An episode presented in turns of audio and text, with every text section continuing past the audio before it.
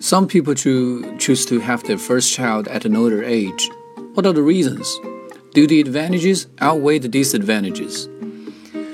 In contemporary society, there is a trend that more and more people choose not to have the, their children until they're over a certain age. And this essay analyzes the driving force behind this phenomenon and compares the merits and drawbacks of it. People's reason for doing so varies from person to person. For some, finance is a big concern. Having a child doesn't merely mean that you have one more person under your roof, it also means that you have to pay a considerable amount of money for things ranging from food, toys, medical care, an extra room, to tuition which is a heavy financial burden for many newlyweds. And the situation is worsened by the gloomy global economy over the past decades. Certainly, money is not the only issue. A great number of wealthy people also tend to have babies later. This is maybe because of the work pressure that they suffer from.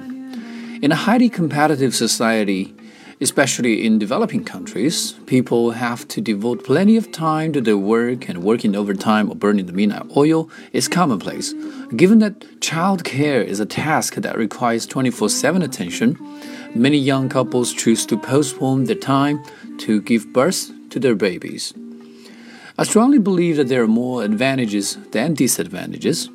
Undeniably, Raising a child is extremely laborious job that consumes a great deal of stamina which many are lack of when they grow older, which is why some decide not to give birth to babies at all. Such a mindset is a potential threat to an aging society. Nevertheless, the majority of these people with the savings accumulated over the working years and pensions can afford to hire a nanny or a maid. In many spheres, the benefits of having babies at an older age outweigh the drawbacks. Granted that it has a downside, there is an antidote to it. Como si fuera esta noche la última.